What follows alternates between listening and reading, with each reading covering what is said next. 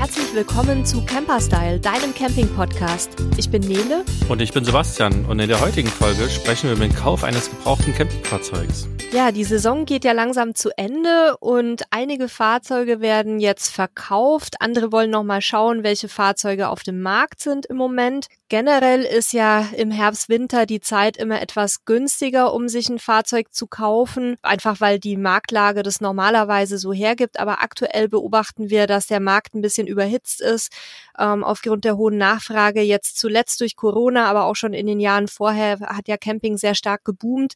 Deswegen sind so ein paar paar Mechanismen nicht mehr so eins zu eins anwendbar, aber ich würde trotzdem sagen, wenn ihr euch für ein Fahrzeug interessiert, kann es gut sein, dass ihr jetzt ein gutes Schnäppchen machen könnt. Wir erzählen euch so ein bisschen aus unserem Know-how ähm, durch die Fahrzeugkäufe und Kaufberatungen und fassen am Schluss nochmal die wichtigsten Punkte dann auch zusammen.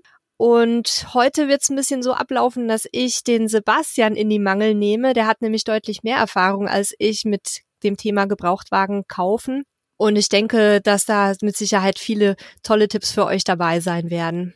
Ja, Sebastian, dann fangen wir direkt an und gehen in die Vollen. Ähm, welches Fahrzeug soll man sich denn eigentlich zulegen, wenn man jetzt vielleicht noch gar nicht so richtig weiß, was man möchte? Was ist denn da das Beste in Anführungszeichen? Ja, das ist immer so die, die Gretchenfrage, die sich zu stellen ist. Ähm, Dazu können wir einen eigenen Podcast machen und schlauerweise haben wir da sogar dazu schon einen eigenen Podcast gemacht, nämlich ähm, wie ich das richtige Campingfahrzeug finde.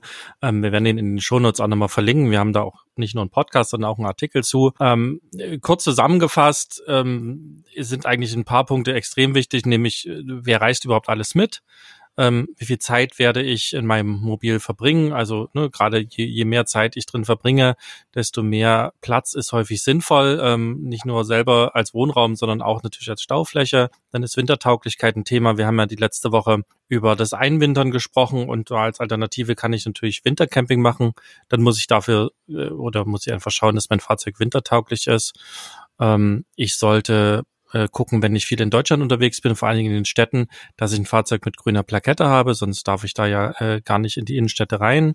Und dann sind halt die Sachen Komfortzubehör, Autarkie, ähm, diese ganzen Sachen wichtig und zu bedenken. Und ähm, ja, welches Fahrzeug das Richtige für euch ist, das können wir euch nicht sagen. Wir haben aber in unserem Podcast da schon relativ viele Entscheidungshilfen gegeben und letzten Endes ist unser wichtigster Tipp immer, probiert es aus, ja, mietet euch Fahrzeuge, testet aus, ähm, wir haben da auch einen Podcast zum Thema Mieten gemacht, wo wir so ein bisschen euch zeigen, auf was man alles achten sollte und wie man am besten Fahrzeuge findet. Und gerade bei den auch äh, privaten äh, Camping-Vermietplattformen, also die Plattform, wo sozusagen Privatleute ihre Fahrzeuge vermieten, habe ich halt auch eine riesige Bandbreite an Fahrzeugen, die ich mieten kann. Und gerade jetzt so in der Off-Season habe ich da eine relativ große Auswahl, die ich vielleicht noch nutzen kann. Ja. Also das wäre sozusagen der Tipp, welches Fahrzeug das Beste ist, äh, so für euch sozusagen rauszufinden. Ihr könnt es auch wie wir machen. Wir haben unser erstes Wohnmobil ganz aus Versehen gekauft. Also wir wollten eigentlich auch nur eins mieten ähm, und damals gab es aber noch keine Plattform, die es heute gibt, sondern es gab halt nur irgendwie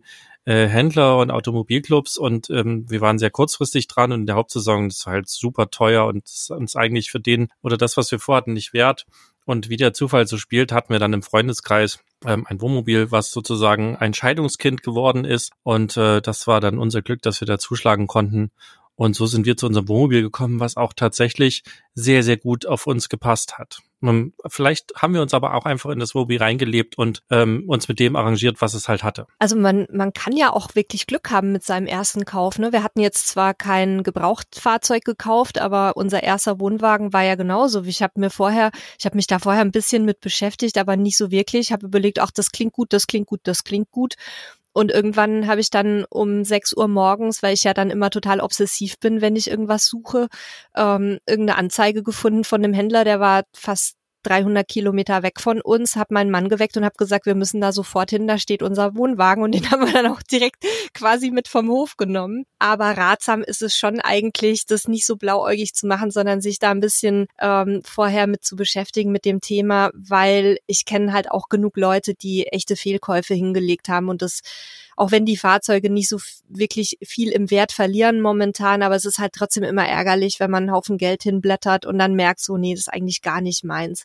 Deswegen ja, guckt euch mal ähm, die ganzen Infos dazu an. Wir haben da ja ziemlich ausführlich über Vor- und Nachteile auch der einzelnen Fahrzeugtypen gesprochen. Ähm, gibt auch so ein bisschen Infos äh, zum Thema Grundrisse, was sich da eignet. Also da packen wir euch am besten die ganzen Links einmal rund, unten in die Show Notes rein. Ähm, dann könnt ihr euch da in Ruhe mal durchklicken. Und wir bleiben jetzt aber tatsächlich beim Thema Kaufen, also nicht beim Thema Fahrzeugwahl. Und eine der wichtigsten Entscheidungen nach dem Fahrzeugtyp und Modell ist ja dann, wo kaufe ich denn mein Fahrzeug? Also sprich, lieber privat oder lieber beim Händler. Ähm, wie sind denn da so deine Erfahrungen, Sebastian? Was hat welche Vor- und Nachteile? Also persönliche Erfahrung äh, kann ich nur aus dem Privatkauf sprechen. Also wir haben unsere, unsere Fahrzeuge privat gekauft und damit auch ganz gute Erfahrungen gemacht. Im Laufe der Sendung äh, werde ich noch den einen oder anderen Stolperstein sozusagen euch erzählen. Aber ähm, fassen wir kurz zusammen. Also wenn ihr bei einem Händler kauft, dann ist erstmal der unschlagbare Vorteil gegenüber dem Privatkauf, dass der Händler gesetzliche Gewährleistung von zwei Jahren geben muss. Ähm, die kann er auch nicht ausschließen. Manche Händler versuchen das, durch, indem sie euch ein Bastlerfahrzeug verkaufen oder nur für einen Export. Das ist aber an sich äh, nicht sinnvoll, auf sowas einzugehen. Ähm, was aber auch wichtig ist, äh, nach sechs Monaten gibt es eine sogenannte Beweislastumkehr. Das heißt, ihr müsst dem Händler im Zweifel nachweisen, dass der Fehler sozusagen sozusagen schon bei Kauf da war und je nach Fehler kann das sehr, sehr schwierig sein. Was hier hilft, ist auf jeden Fall schon mal Händlerbewertungen checken im Internet. Ähm, und um zu schauen, ist es ein Händler, der eher kundenfreundlich ist oder auch ein Händler, der halt nur aufs schnelle Geld aus ist. Ähm, da habt ihr schon mal eine gewisse Idee davon, ähm, ob der Händler was für euch ist oder nicht. Ansonsten habe ich bei Händlern häufig noch zusätzliche Garantien, die ich bekommen kann, je nachdem, wie neu das Fahrzeug ist. Je neuer es ist, desto mehr Garantien sind häufig möglich. Je älter es ist, desto weniger gibt es. Liegt einfach daran, dass diese Garantien im Endeffekt einfach Versicherungen sind, die der Händler äh, quasi kauft und die Versicherungsfirmen halt einfach ältere Fahrzeuge dann nicht mehr gerne versichern, weil das Risiko zu groß ist, dass was passiert. Ähm, ein weiterer Vorteil eines Händlers kann sein, dass das Fahrzeug dann ordentlich durchgecheckt und repariert wurde. Ich habe bewusst gesagt, das kann sein. Ähm, eigentlich sollte es die Regel sein. Ähm, aus äh, ja der Erfahrung im Freundeskreis äh, weiß ich, dass es nicht immer so ist. Und was ihr halt nicht vergessen dürft, dass halt so ein Händler ähm, Garantien, die Gewährleistungen und so eine Sachen und auch die Reparaturen natürlich bezahlen muss. Und er will auch selber Geld verdienen. Das heißt, ein Fahrzeug ist unter Umständen erstmal rein von der Höhe des Preises her teurer als bei einem Privat dass euch das insgesamt teurer zu stehen kommen kann, ähm, ja, das kann immer passieren. Deswegen sollte man sich halt auch, wenn man beim Händler kaufen will, das Ganze vorher anschauen. Wenn ich privat kaufe, ähm, dann habe ich den Nachteil, dass der Privatverkäufer die Gewährleistung ausschließen kann. Ja, im klassischen äh, Kaufvertrag, den man, also gibt so eine Kaufvertragvorlage vom ADAC, die wir auch immer nutzen. Und da kann ich eben ein Kreuzchen machen bei äh, schließe jegliche Gewährleistung aus. Das ist aber kein Freibrief, ähm, gerade wenn der Verkäufer bewusst äh, Sachen verschweigt, dann kann das eine arglistige Täuschung sein und kann dann eben dazu führen, dass ihr den Kaufvertrag anfechten könnt und ähm, rückgängig machen könnt oder eine Preisminderung noch durchsetzen könnt. Deswegen ist es ganz wichtig, dass ihr alles abfragt und alles schriftlich festhaltet. Ja, wer schreibt, der bleibt. Das heißt, äh, die wichtigsten Sachen checken. Hat er einen Unfall gehabt? Hat er einen Hagelschaden? Ist er dicht? Hat er schon einen Wasserschaden? Ähm, die Sachen alle abchecken und im Kaufvertrag vermerken dann kann der Privatverkäufer immer noch die Gewährleistung ausschließen, aber er hat eben diese Dinge unterschrieben und wenn sich herausstellt, der hat den Unfall, dann könnt ihr da eben dann immer noch was machen. Kann sich aber dann auch wirklich auf ein Gerichtsverfahren hinauslaufen, aber ihr habt die Möglichkeit. Ähm, wir haben zweimal privat äh, gekauft, da will ich aber auch ein bisschen was zum Hintergrund sagen. Ich habe im Freundeskreis ähm, zwei Kollegen, äh, die bei einem großen Automobilclub arbeiten, beziehungsweise in der Werkstatt arbeiten, seit äh, vielen Dekaden sozusagen Schrauber sind und sich sehr gut mit, mit der Reparatur von Fahrzeugen auskennen. Ähm, und wir haben deshalb zwei recht alte Fahrzeuge gekauft, ähm, einmal 23, einmal 26 Jahre alt und sind damit sehr gut gefahren. Das liegt aber auch daran, dass ich eben einen der beiden immer mit hatte, die das Fahrzeug gecheckt haben, ähm, so dass ich dann also auch sicher war, dass das alles klappt. Das möchte ich auch dazu sagen. Und äh, wer von euch da draußen diese Möglichkeit nicht hat, ähm, für den habe ich aber dann nachher auch noch ein paar Tipps, ähm, was ihr da machen könnt. Wo habt ihr denn eure Fahrzeuge beziehungsweise euer zweites Fahrzeug gefunden? Das erste war ja quasi, da seid ihr ja dazugekommen wie die Jungfrau zum Kinde. Aber das zweite habt ihr ja bewusst gesucht. Wo? Ja, bewusst gesucht würde ich das nicht nennen. Ne? Ich hatte äh, ich glaube, es war um, um Weihnachten rum. Wir waren in Portugal und ich hatte irgendwie den, den kurzen Gedankenblitz, ach komm, wir gucken mal, ob es nicht ein größeres Wohnmobil gibt. Und ähm, war dann, glaube ich, auf mobile.de gelandet. Und ähm, das erste Fahrzeug, was ich mir angeguckt habe, weil ich halt einen gewissen Hersteller, ein gewisses Modell im Auge hatte, war es dann halt auch, was wir gekauft haben. ähm, aber im, im Grunde, um da, um da ein bisschen mehr Auswahl zu geben, wo kann ich noch gucken? Also, ne, wenn ihr online schauen wollt, gibt's halt mobile.de, es gibt Autoscout, ähm, mit dem dazugehörigen Truck Scout. Es gibt wahrscheinlich auch noch andere Plattformen. Es gibt eBay Kleinanzeigen, eBay selber, ähm, lokale Kleinanzeigenportale. Das sind halt alles Möglichkeiten, wie ich online gucken kann. Ihr könnt natürlich, ähm, wenn ihr nicht privat kaufen wollt, ähm, auch zum lokalen Händler einfach gehen. Der hat die Fahrzeuge halt im Normalfalle da. Der hat meistens auch eine Webseite, wo man im Internet schon mal recherchieren kann. Ähm, ihr könnt in Kleinanzeigen, in Zeitungen, Fachzeitschriften schauen. Also auch da wird noch relativ viel angeboten. Gerade natürlich in den Wohnmobilzeitschriften. Könnt auch einfach googeln. Ne? Also wenn ihr schon wisst, ähm, ihr wollt, was weiß ich, ein bestimmtes Fahrzeug äh, oder eine bestimmte Sitzplatzanzahl oder irgendwas haben, dann könnt ihr auch einfach mal eine Google-Suche machen und könnt halt mal gucken, was euch so ausgespuckt wird. Und eine Sache, die, ähm, wo wir das letzte Fahrzeug verkauft haben, sind auch Facebook-Gruppen. Ähm, da gibt's relativ große Campinggruppen und auch mittlerweile eigene Camping-Kauf- und Verkaufgruppen. Und Facebook hat ja auch so einen Marktplatz da aufgebaut. Also auch da gibt's ein unheimlich großes Angebot. Und das wären jetzt so die Ecken, wo ich nach Fahrzeugen schauen würde. Was auch noch eine Möglichkeit ist, wenn man das okay findet. Ähm, man kann auch bei Vermietern nachfragen. Die stoßen auch immer wieder Fahrzeuge nach einer relativ kurzen Dauer ab. Man muss sich halt dann aber nur drüber im Klaren sein, dass die wahrscheinlich sehr intensiv genutzt wurden, ähm, mit allem, was dann auch zusammenhängt, also höherer Kilometerzahl vielleicht oder auch Abnutzungserscheinungen oder Schäden, die jetzt bei einem Privatfahrzeug nicht so auftreten würden, weil man da einfach besser drauf aufpasst als auf fremdes Eigentum. Also das ist aber trotzdem auch eine Möglichkeit, wo man den ein oder anderen Schnapper vielleicht mal machen kann.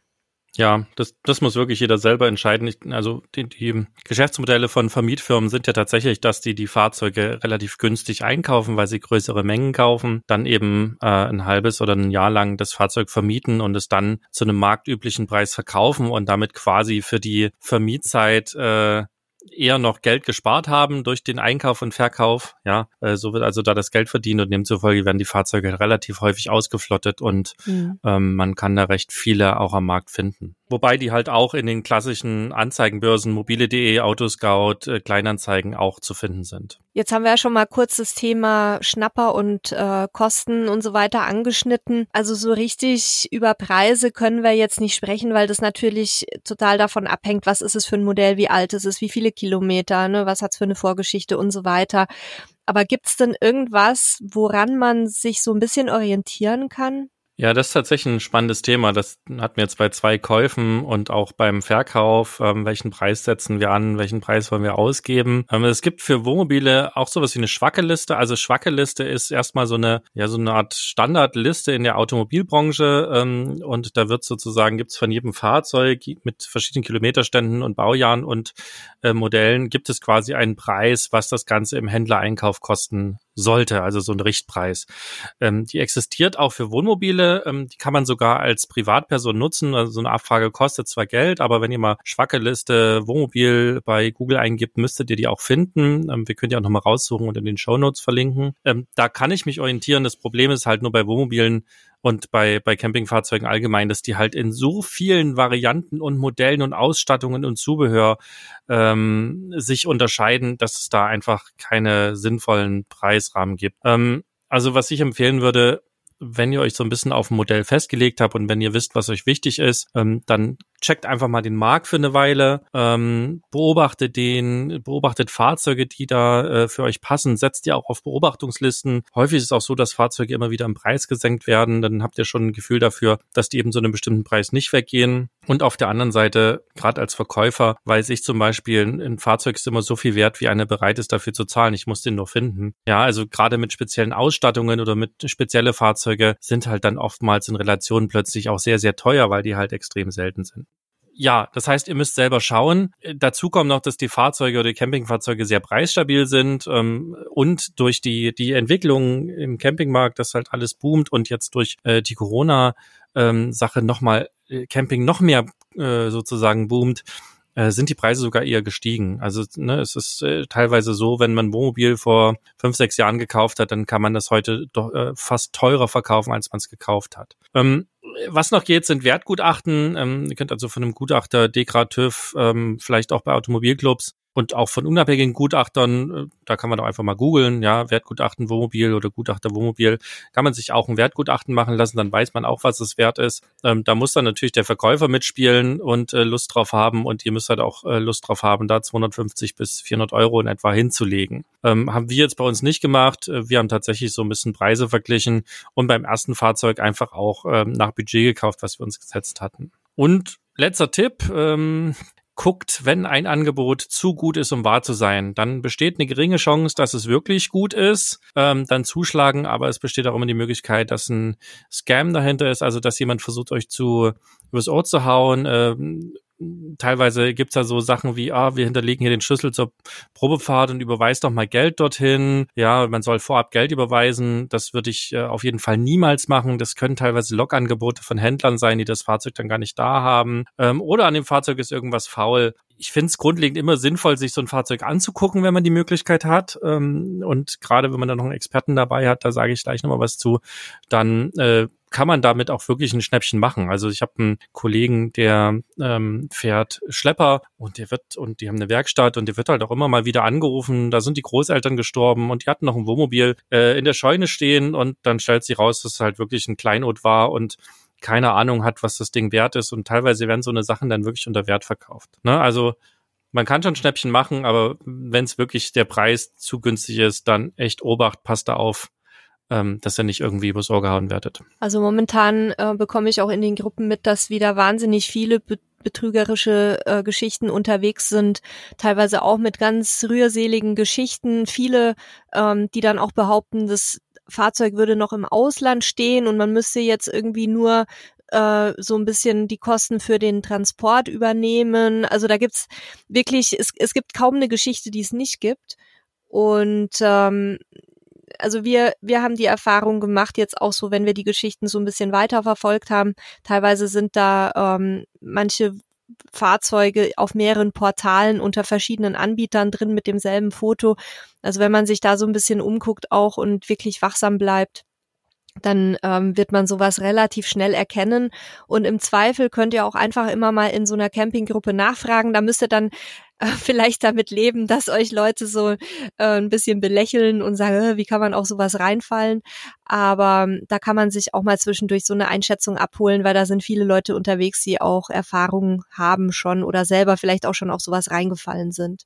Ja, auf, auf gar keinen Fall vorab Geld überweisen. Ja, also Geld gibt's bei Kaufvertrag und Übergabe der Papiere und auf alles andere ja. lasst euch nicht ein. Ja. Ja, gut, dann sind wir mit dem Kaufpreisthema so weit durch, ähm, wie wir das hier behandeln können. Aber es hängen ja neben dem Ansch Anschaffungspreis auch noch weitere Kosten damit zusammen. Ähm, da haben wir vor allem natürlich das Thema Versicherung. Wir haben das Thema Steuern. Ähm, natürlich, wenn man irgendwie dann auch noch äh, in einen Automobilclub damit reingehen möchte oder ähm, zusätzliche Schutzbriefe oder ähnliche Dinge ähm, abschließen möchte, die einem dann vielleicht später bei einer Panne behilflich sein können, muss man diese Kosten auch mit einkalkulieren. Und natürlich auch je nachdem, in welchem Zustand das Fahrzeug ist, bitte immer lieber so ein bisschen mehr ähm, Reserven im Kopf mit einplanen, weil gerade bei Gebrauchtfahrzeugen, da kann man sehr, sehr viel Glück haben, aber man kann halt eben auch irgendwie ein Mörchen erwischen, wo man dann noch was Geld reinstecken muss. Ja, bei gebrauchten Fahrzeugen stecke ich immer Geld rein. Da ist irgendwas ist immer zu tun. Ähm, aber ich glaube, wir werden zu dem Versicherungsthema auch nochmal einen eigenen Podcast machen, ähm, wo wir uns vielleicht auch nochmal einen Experten dazu holen. Und wenn ihr den nicht verpassen wollt, dann abonniert auf jeden Fall unseren Podcast. Dann geht euch keine Folge mehr sozusagen durch die Lappen. Dann kommen wir ähm, zum Thema Besichtigung. Das ist ja dann auch immer ein ganz aufregender Termin ähm, für die Käufer, vor allem wenn man zum ersten Mal vielleicht sich ein gebrauchtes Fahrzeug kauft. Was sollte ich denn da alles aus deiner Sicht heraus beachten? Also nehmt auf jeden Fall genügend Zeit mit. Also ich würde durchaus zwei bis drei Stunden für die Besichtigung planen und wenn ihr gleich vorhabt, auch zu kaufen, ähm, dann durchaus noch ein bisschen mehr. Ähm, und vielleicht hier noch der, der Tipp, wenn ihr es dann wirklich auch gleich kaufen wollt, dann nehmt am besten äh, die ganzen Gespräche am besten auf Video auf. Jeder hat ein Handy dabei, ähm, weil ihr werdet so viele Funktionen auch gezeigt bekommen vom Verkäufer, ähm, die ihr euch gar nicht alle merken könnt. Ihr werdet die Hälfte vergessen und es ist äh, manchmal sind es ganz wichtige Sachen, die man dann vergisst.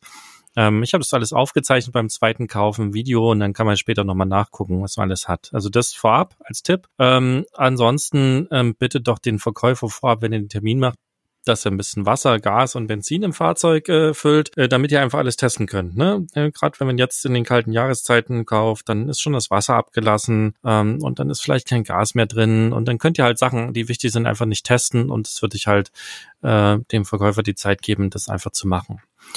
Packt euch eine alte Decke ein oder ein großes Stück Pappe, damit ihr auch die Möglichkeit habt, mal unter das Fahrzeug zu schauen. Nehmt eine Taschenlampe mit und im Fahrzeug ist es meist dunkel, in Ecken ist es dunkel und man kann so wesentlich besser Problemstellen erkennen. Nehmt euch ein Feuchtigkeitsmesser mit und das absolute Must-have, gerade wenn die Fahrzeuge älter werden, ist, nehmt euch einen Experten mit. Ähm, viele haben im Freundeskreis, vielleicht im entfernten Bekanntenkreis irgendwo einen Schrauber, ähm, der schon eine Weile Erfahrung hat ähm, nehmt den mit, der weiß auf jeden Fall schon mal mehr als ihr.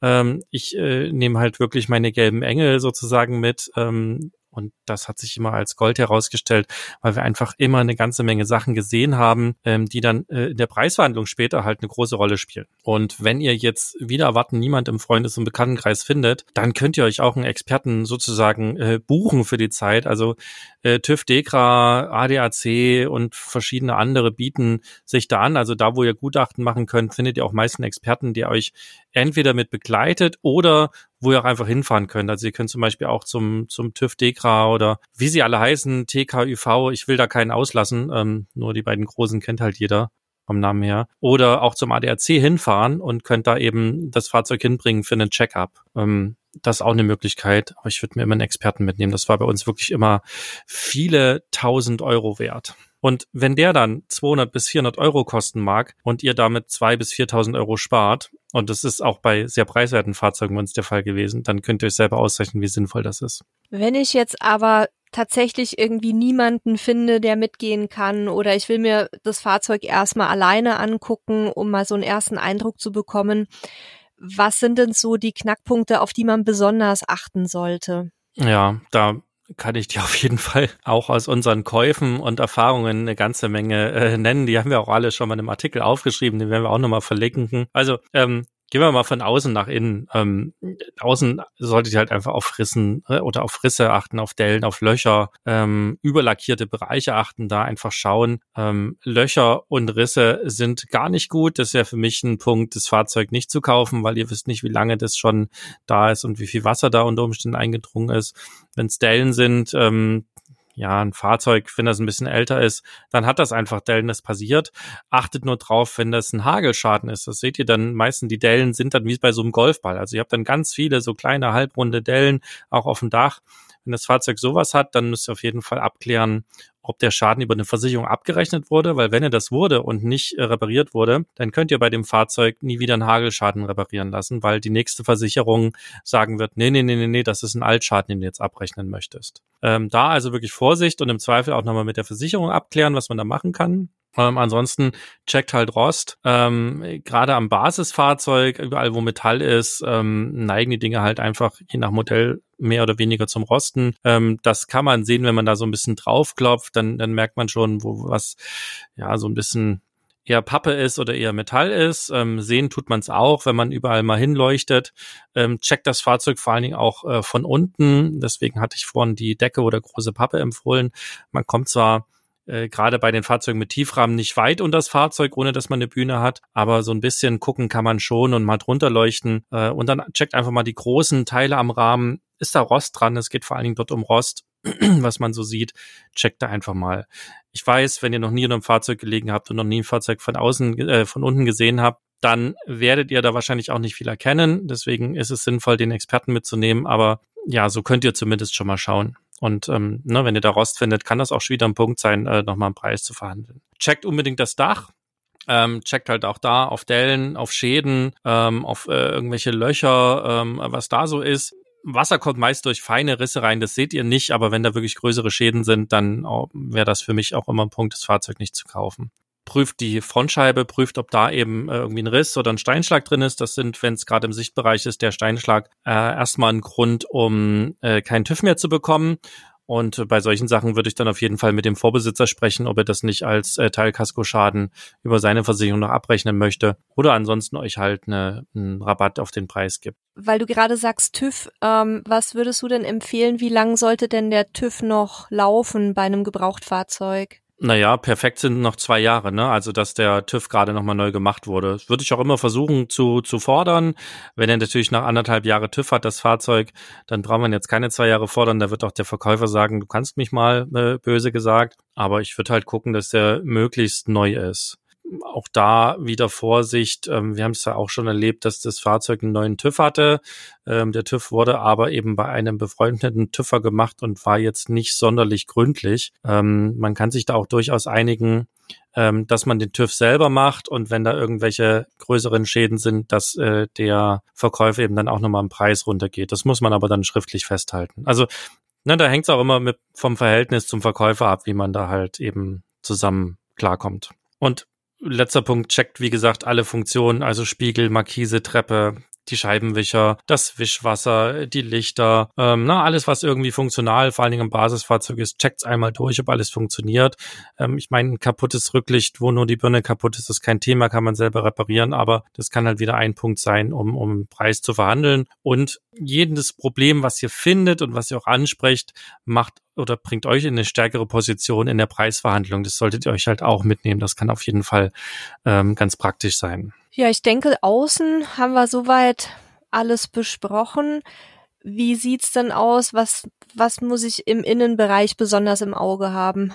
Ich würde zuerst immer auf den Kilometerstand gucken und würde dann gucken, ob die Abnutzung, Lenkrad, Pedale, Sitze dazu passt. Also sprich, habt jetzt ein Fahrzeug, was angeblich 20.000 Kilometer gefahren hat, aber das Lenkrad ist schon total abgewetzt oder die Sitze sind abgewetzt, dann passt da was nicht. Dann ähm, entweder Finger weg oder nochmal mit dem Verkäufer sprechen und fragen, ob da mal ein neuer Tacho eingebaut wurde. Ähm, vielleicht hat er das wirklich nur vergessen zu erwähnen ähm, und es stand irgendwo in der Verkaufsbeschreibung vielleicht, aber da achte ich drauf. Ähm, dann gucken, ähm, dass ihr einmal alle Türen zumacht, dann das Fahrzeug fünf Minuten stehen lasst und danach nochmal reingeht und direkt schaut, was riecht ihr? Ja, riecht ihr irgendwie Moder, riecht ihr irgendwie Schimmel, riecht ihr irgendwie Muff, ähm, dann auf jeden Fall äh, Finger weg von dem Auto, weil dann hat es irgendwo ein ähm, Wasser drin oder zumindest Feuchtigkeit und äh, das kann unter Umständen noch ganz schöne Probleme geben.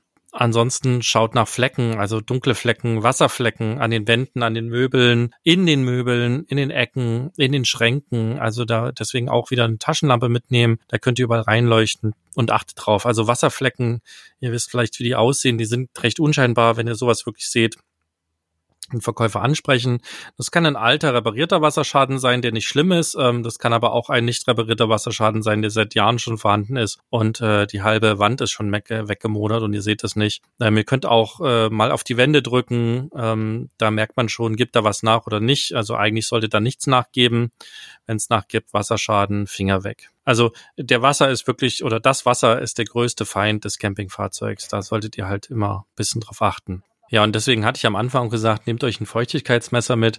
Ähm, die kann man für relativ kleines Geld äh, im Internet bestellen oder auch im Baumarkt kaufen, vielleicht äh, auch beim einen oder anderen Maschinenverleih mitnehmen. Damit kann man auf jeden Fall auch mal an verschiedenen Stellen so gucken, wie die Feuchtigkeit ist. Also da möchte ich auch noch mal wirklich einsteigen ähm, und einen ganz dringenden Appell an euch rausgeben. Feuchtigkeit ist somit das Schlimmste, was euch bei einem Campingfahrzeug passieren kann. Ihr müsst nur einmal äh, irgendwie in Foren und Gruppen in die Suche das Thema eingeben und dann werdet ihr da teilweise Bilder sehen, da, da, da weiß man überhaupt nicht mehr, was da noch vom Fahrzeug übrig ist. Und das muss auch gar nicht immer sein, dass euch so ein ähm, Verkäufer, gerade wenn es ein Privatverkäufer ist, sowas böswillig verschweigt. Es gibt tatsächlich wohl auch Fälle, in denen das den Verkäufern selber nicht bewusst war, was sie da verkaufen.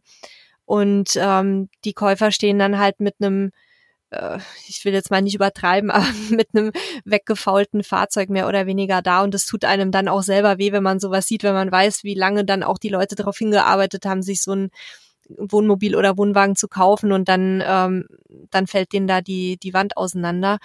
Also da bitte wirklich ein ganz, ganz großes Augenmerk drauf legen und lieber auch da einmal zu viel hingucken und, und einmal zu viel jemanden mitnehmen, der sich das mit euch anschaut. Ja, ansonsten, Sebastian, was haben wir sonst noch? Ja, ähm, Batterien checken, das könnt ihr natürlich äh, ohne Messgeräte nicht wirklich. Ähm, ihr könnt aber fragen, wie alt die Batterien sind und wenn die alter als sagen wir mal, drei, vier Jahre sind, dann würde ich da schon nochmal vielleicht in eine Preisverhandlung gehen. Dann können die schon runter sein. Ähm, ihr könnt einmal den Batterieanzeiger ähm, betätigen im Wohnmobil, aber da, die werden im Normalfalle voll sein und gerade wenn er am Landstrom hängt sowieso. Ähm, da habt ihr nicht viel Möglichkeiten.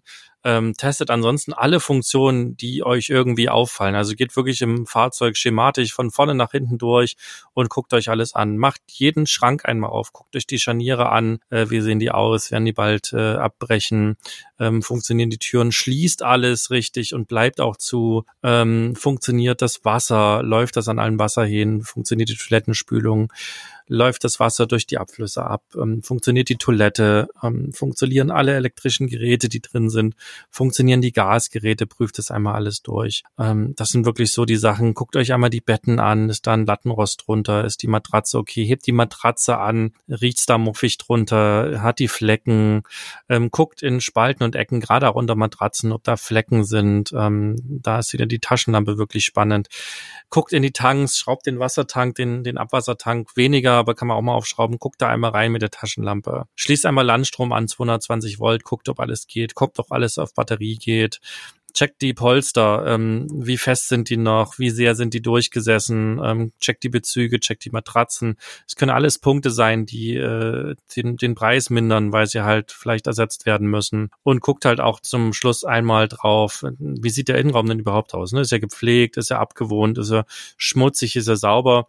Das sagt euch auch ein bisschen was vermutlich darüber aus, wie das Fahrzeug gepflegt wurde und ähm, guckt ansonsten halt auch, ob es ein Checkheft gibt vom Verkäufer. Ähm, bei uns war es zum Beispiel so beim, wir haben äh, Alkoven Fiat Ducato gekauft, der war 23 Jahre alt, da gab es zwar ein Checkheft, aber das war seit, weiß nicht, 15 Jahren nicht mehr gepflegt, aber der Verkäufer hatte so eine äh, DIN A4-Seiten einfach gepflegt und hat jede Reparatur, alles, was sie gemacht haben, aufgeschrieben. Und das ist halt ähm, ein schönes Indiz dafür, ähm, was alles wann gemacht wurde. Und das haben wir auch weitergeführt. Also das ist auch der Tipp für euch, wenn ihr ein Fahrzeug selber habt, ähm, das irgendwann vielleicht verkaufen wollt, führt einfach so ein eigenes Checkheft, was ihr alles gemacht habt. Und äh, letzten Endes checkt das ganze Zubehör. Ne? Ich hatte vorhin schon die Markise und Treppe und so genannt, aber guckt, was noch mit dabei ist und checkt das einmal alles auf Funktionen. Und vor allem, dass es auch da ist. Also nicht nur, dass es funktioniert, sondern dass auch alle alles Zusatzzubehör äh, und die ganze Zusatzausstattung, die in der Beschreibung erwähnt ist, auch tatsächlich vorhanden ist. Ja, dann ähm, haben wir uns jetzt das Fahrzeug quasi gemeinsam angeschaut Jetzt solltet ihr es aber auch mal ausprobieren. Also vor allem natürlich, wenn es sich um ein Fahrzeug mit Motor handelt. Aber man kann auch durchaus einen Wohnwagen mal hinten dranhängen und eine Runde drehen, um zu sehen, ähm, wie, wie fahrstabil ist der, äh, quietscht die Anti-Schlingerkupplung und so weiter. Aber wie gesagt, wichtiger ist es beim Wohnmobil. Und ja, da kannst du sicher jetzt auch noch mal so ein bisschen von euren Probefahrten erzählen, was, was ihr da so vor allem ähm, ja, auf was ihr da geachtet habt. Ja, als erstes, was quietscht, was klappert. Also das ist jetzt bei älteren Campingfahrzeugen nicht unnormal, dass da irgendwo was quietscht und klappert. Äh, muss man einfach mal gucken, was ist es? Ähm, ist es was Relevantes oder ist es halt einfach so und und ja, ist okay. Ähm, dann ja, das, wenn ihr da kein Mechaniker seid, werdet ihr da nichts hören, aber wie hört sich der Motor an? Ähm, wenn man ein bisschen Erfahrung hat, also ich bin auch kein gelernter Mechaniker, ich bin Computer-Nerd, aber ich habe mich jetzt eine Weile damit beschäftigt, wie sich Motoren anhören, einfach weil ich darauf geachtet habe bei unseren Fahrzeugen. Und man hört schon, wenn ein Motor besonders äh, doll klopft oder wenn er irgendwie ein bisschen komisch klingt. Das hört man natürlich am meisten, wenn man den Motor schon ein bisschen kennt. Trotz alledem der Tipp, hört euch an, wie der Motor klingt ähm, ist die Gangschaltung leichtgängig, gehen alle Gänge rein, also schaltet wirklich einmal alle Gänge durch. Gerade Rückwärtsgang bei manchen Fiat Ducatos ist eine Geschichte. Ähm, schleift die Kupplung. Also das heißt wirklich einmal die Kupplung durchdrücken ähm, und dann sollte sich das Fahrzeug auf einer geraden Straße nicht bewegen. Ähm, greift die Kupplung, Kupplung sauber. Also ne, versucht es einfach mal äh, drauf zu achten, wenn ihr äh, kuppelt, wenn ihr einkuppelt, auskuppelt, wenn ihr anfahrt, äh, wie das Fahrzeug sich anfühlt. Bremst das Fahrzeug. Also ihr müsst jetzt nicht bei 100 eine Vollbremsung machen, davon würde ich abraten, aber guckt einfach mal, wie gut greifen die Bremsen.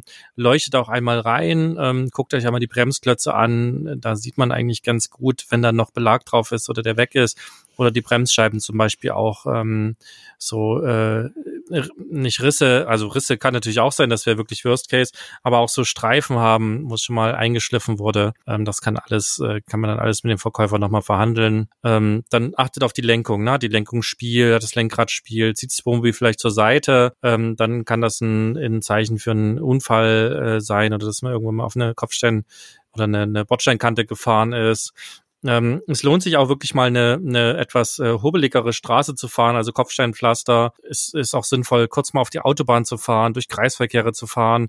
Also einfach so verschiedene Verkehrssituationen nachstellen, um, um zu sehen, wie das Fahrzeug reagiert, ob es irgendwo Schwierigkeiten gibt, ob es irgendwo komisch klingt und ob es halt auch ähm, vielleicht Dinge macht, die es nicht tun soll.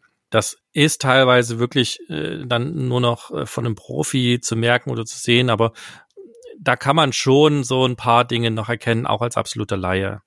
Und äh, dann guckt halt einmal den Motor an, leuchtet da einmal ran, ist da viel Öl außen dran, das ist auf jeden Fall also das muss kein super schlechtes Zeichen sein. Ähm, bei älteren Motoren, dass die ein bisschen ölfeucht sind, sagt man, dass sie, dass sie so ein bisschen einen ganz leichten Ölfilm dran haben. Das, das kann völlig okay sein, aber das kann man auch nochmal checken.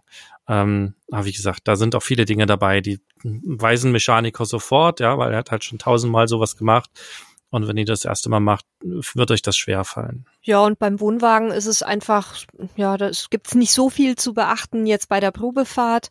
Ihr kuppelt den einmal an, guckt, ob die ganze Beleuchtung einwandfrei funktioniert. Kann auch sein, wenn da was nicht klappt, ähm, dass es nur ein Birnchen ist, aber das sollte man zumindest einmal abgeklärt haben. Lässt er sich gut ankuppeln und abkuppeln. Ähm, funktioniert auch sowas wie Anti-Schlingerkupplung, also diese Zusatzkupplung, die dafür sorgt, dass der Wohnwagen dann später ähm, nicht so zum Aufschaukeln neigt.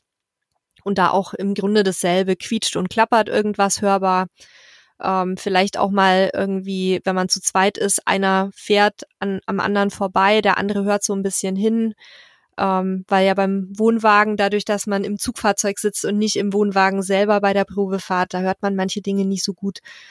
Ähm, ja, aber ich denke, wenn da dann alles in Ordnung ist, dann kann man eigentlich auch zum Kaufvertrag schreiten, oder Sebastian?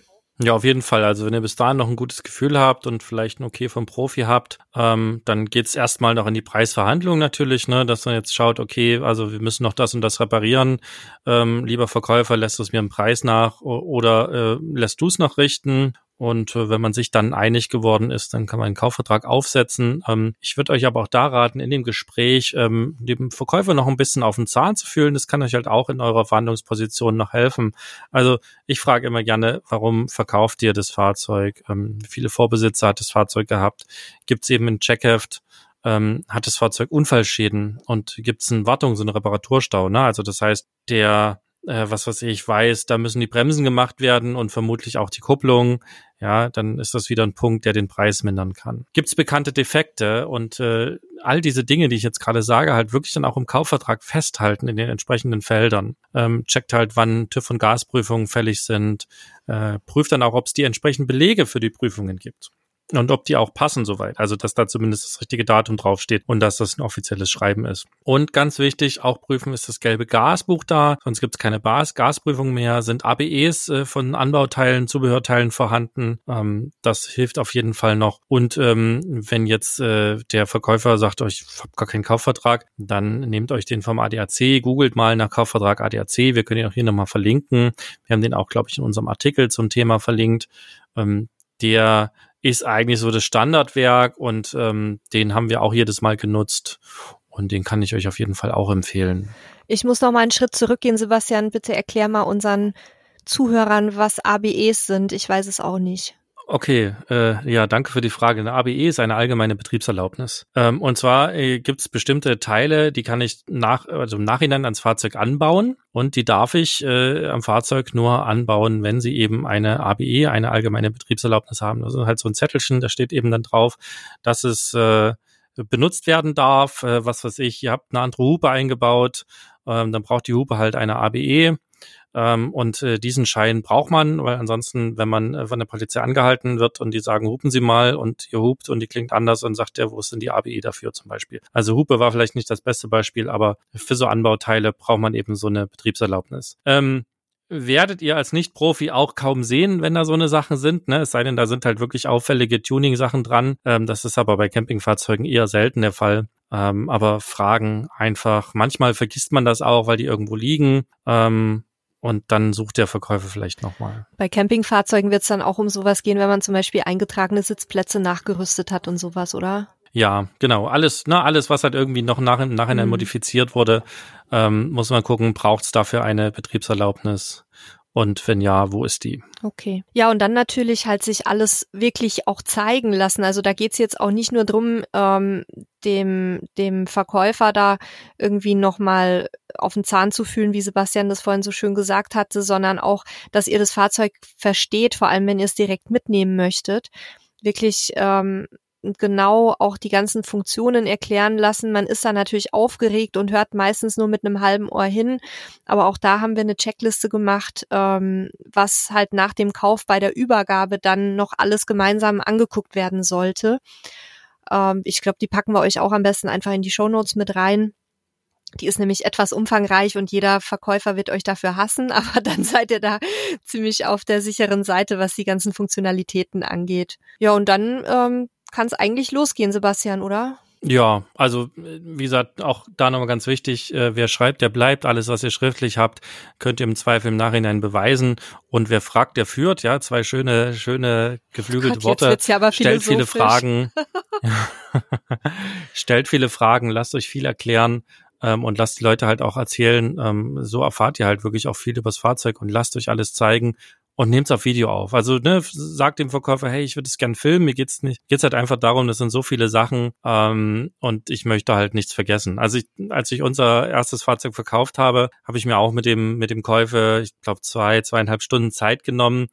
Und der war danach völlig überfordert und völlig fertig, weil es so viel Informationen war. Und mir ging es nicht anders beim, beim zweiten Fahrzeug und deswegen ähm, alles auf Video aufnehmen. Ja, ansonsten, wenn ihr euch dann einig seid, ähm, checkt halt dann noch die Papiere vom Fahrzeug, also Fahrzeugschein, Fahrzeugprüf, passt das alles, passen die, die Schlüsselnummern, ähm, lasst euch alle Fahrzeugschlüssel aushändigen, das ist ganz wichtig, fragt, ob es Zusatzschlüssel gibt, nachgemachte Schlüssel, äh, denkt an die Schlüssel für Tankdeckel, Wassertankdeckel, Benzintankdeckel, für die Staufächer, für Schlösser, ähm, ja, lasst euch die Sachen alle geben, ähm, was vielleicht auch noch an Zubehör da ist, was, was rausgepackt wurde, es nicht gebraucht wurde, auch das ist gerne so eine Sache, die vergessen wird.